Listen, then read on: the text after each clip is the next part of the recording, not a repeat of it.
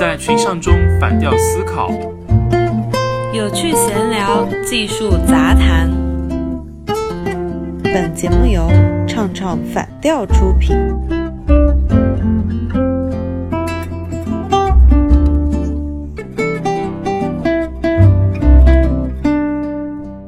二零二零年国考报名结束了，今年有一百四十三万人报名，考公大军真是不得了。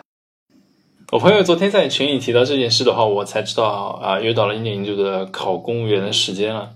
那每年这段时间的话，网上就会有很多人来聊国考啊、省考啊。毕竟在很多人的眼里面，公务员还是一个非常令人羡慕的一个职业嘛。传说中的铁饭碗。我看了一下知乎的内容，对于这一批放出来的岗位，你猜 top 五是哪几大类？嗯，应该是什么什么经济啊、财政，就是跟钱有关就对了嘛？类似于这种的吧，对对，就偏经济这一块了。对，从高到低分别是财政学类、经济学、计算机、法学和统计学。尽管如此呢，我看到知乎评论里面都有好几个答主在说，准备了几个月，没有一个岗位是专业对口的。想想。真的是好惨。其实无论是去政府单位还是去呃民企单位的话，嗯，专业其实对大多数人来说还是蛮重要的啦，因为这个是用人单位重要的一个招聘标准。不过对于很多人在大学选专业的时候还是比较盲目的，因为你刚刚高中毕业嘛，对吧？所有的精力全部都花在了备考上面，好像对自己的未来也没有花太多的时间去做一个清晰的规划。而且年龄较小，对吧？如果父母不给参考的话，你也会很迷茫。我算是少数派吧，我觉得也跟我父母的教育有关系。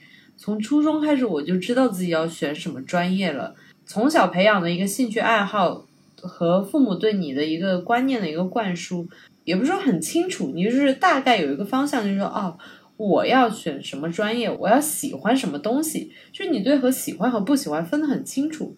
那么，对于大多数不知道自己喜欢什么专业、去读什么专业的大学生来说，该怎么去选择，为自己扩大未来的一个选择面呢？这里的话，我有两个专业可以推荐。虽然说这两个专业听起来就是不怎么能够赚钱的一个专业啊，但实际上是会非常有用的。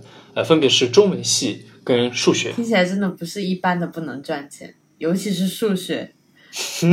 我小时候不喜欢数学，抱怨最多的一句话就是：“哎呀，数学学了干嘛？这么难，学会加减乘除，会算数就够了嘛。”一般读大学的时候嘛，咱们都会学高数，对吧？啊，读书那会儿就听了无数的对高数的这个吐槽啊。有一则冷笑话，其实让我非常的印象深刻。呃，有个学生在大学期末考试的前一天放了孔明灯许愿嘛，是吧？啊，希望自己的考试门门能够及格，门门都能过关。啊，结果呢，考试成绩出来之后，只有高数不及格了。你猜这是怎么回事？这是为什么呢？我没听过，因为我没学高数。啊，好吧，呃，其实原因很简单啊，因为这个。孔明灯它不是用蜡烛烧的嘛，对吧？烧着烧着就放起来了。这个蜡烛烧完了，然后它就挂高树上了嘛。我觉得你们这些理科生真的是 有够冷，真的是有够冷。呃，谐音梗，谐音梗，这个我真的很喜欢这个冷笑话。OK，那我回归正题好了，让我解释一下为什么就是推荐学中文系跟数学两个专业呢？首先。中文系跟数学专业，他们都是适应面很广，同时是一个高势能的专业。啊，适应面广、高势能这样的一个概念呢，其实我最早是从吴军那边听来的。那吴军老师他最早是在谷歌工作的嘛，后来还做过腾讯的副总裁，然后现在是恒温资本的合伙人，是个风险投资人。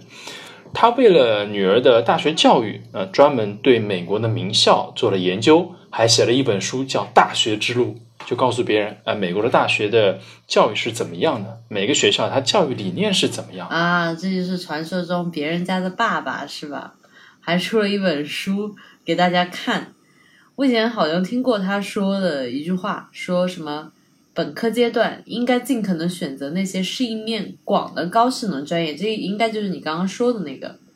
就是两个关键词嘛，一个是适应面广，一个就是高势能。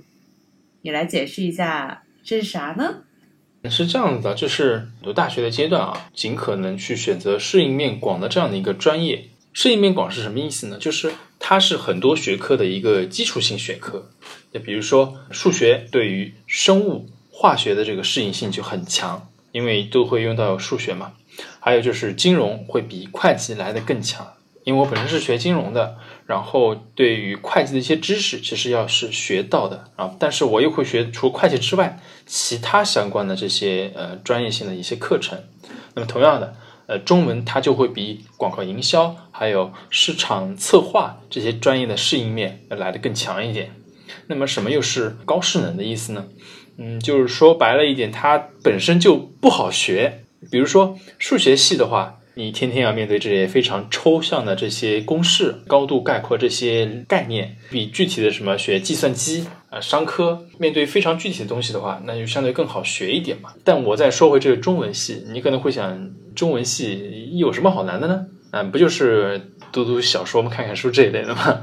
但是这个其实是有一点误区的，因为以前我在做另外一个节目的时候呢，请来一个嘉宾，他就是学中文系的。而且非常的厉害，学的是博雅专业。他这个中文系里面的话，他会要学到很多古典的这些经典著作。那比如说《诗经》，还有《楚辞》这些经典，它有非常强的语言的一个韵律在。怎么去用好这个文字，其实是非常深的一个学问。你没有接受过专业的训练的话，你也根本就是说没有办法去用好。同样的，比如说是《史记》，一般人确实是看不懂的。要专门的去做一些特定的训练，才能够就是说啊，知道哎，他这一段，嗯，到底是想要表达什么样的意思，然后写这一段东西它的一个背景是怎么样的。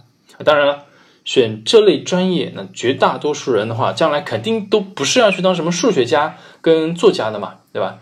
这些职业的话，就是需要相当高的一个天分的，能够实现成就的人呢，肯定也是凤毛麟角。我相信这点的话，你应该是比较有深的感触，对不对？对，传说中的找不到工作的专业，一个就是像你刚刚说的博雅，也就是偏哲学以及偏文学的。话说回来啊，数学专业这个东西的话，你现在在这个人工智能新死时代，它就非常重要。为什么呢？因为现在做人工智能的话，它强调的是做一个算法，而算法这个东西要求你有非常强的一个逻辑性，你去找到最优的方法去实现某个目的。那么数学系就可以很好的去锻炼你这个逻辑水平。数学专业它其实还可以去金融专业啊，因为现在很多的股票二级市场的一个交易的话，已经变成了这个量化交易了。那么对于这些策略的研究，也非常需要有很高要求的这种逻辑技巧，以及一些数学的公式研究，找到最优的投资策略。所以确实是难学，但是同时又能够让你去做很多。不同的职业，你说到这个数学，我就忽然想起来，因为我爸是学金融的嘛，然后小时候他老给我说：“哎呀，你大学的时候学会计吧，会计是每个地方都需要的行业。”然后我就知道，哦，我爸数学很厉害，会计是到处都需要的。但是后来还好，我培养了自己的兴趣爱好。但是后来我长大的时候，我会发现，其实我所喜欢的那些作家也好，或者是说一些编剧也好。他们的数学都不差，他们就是有一个很强的逻辑性在，所以很大一部分中文系和数学其实是紧密相关的。不是说中文好的人数学就一定烂，数学烂的人中文就一定差，因为这两个东西它其实还挺紧密结合的，就有点类似于刚刚提到的博雅跟哲学，其实紧密结合的是一个道理。嗯，哎，其实主要也是因为我们现代的教育。还有现在的科学，其实把很多的学科都人为强行的分开了。面对真实的复杂世界的话，它其实很多的问题都没有过于清晰的一个学科的一个分界。这个问题，它可以通过多个学科不同的手段来结合的，找到最优的一个解决方法。其实大学。最重要的一件事情就是你去好好的体验大学的生活，并且能够在这个过程当中发现自己的真正的兴趣爱好在哪里，以及有一个模糊的职业规划。那个时候也没有 那么说要清晰的规划到自己有五十岁。计划赶不上变化嘛。是的，而且对于大多数家长而言，很担心自己的孩子以后找不到工作啊，就是非常急切的想要为孩子选择一个能够就业面很广的、能够赚钱多的工作，参考身边赚钱多的人的例子，这个不太可取。其实真正可取的就是可以考虑到我们刚刚提到的两个关键词，一个就是适应面广，一个就是高势能。因为你身边成功的一个例子，比如说像我们的 Nico 这么成功，你就去参考啊，他学这个专业，我也让我的孩子学这个专业。但是呢，有些成功真的就是个别的例子，是吧？哎，你这个彩虹屁吹的实在是我有点哎，我我收下了，谢谢。对，就是好好选自己的专业，然后好好享受大学的时光。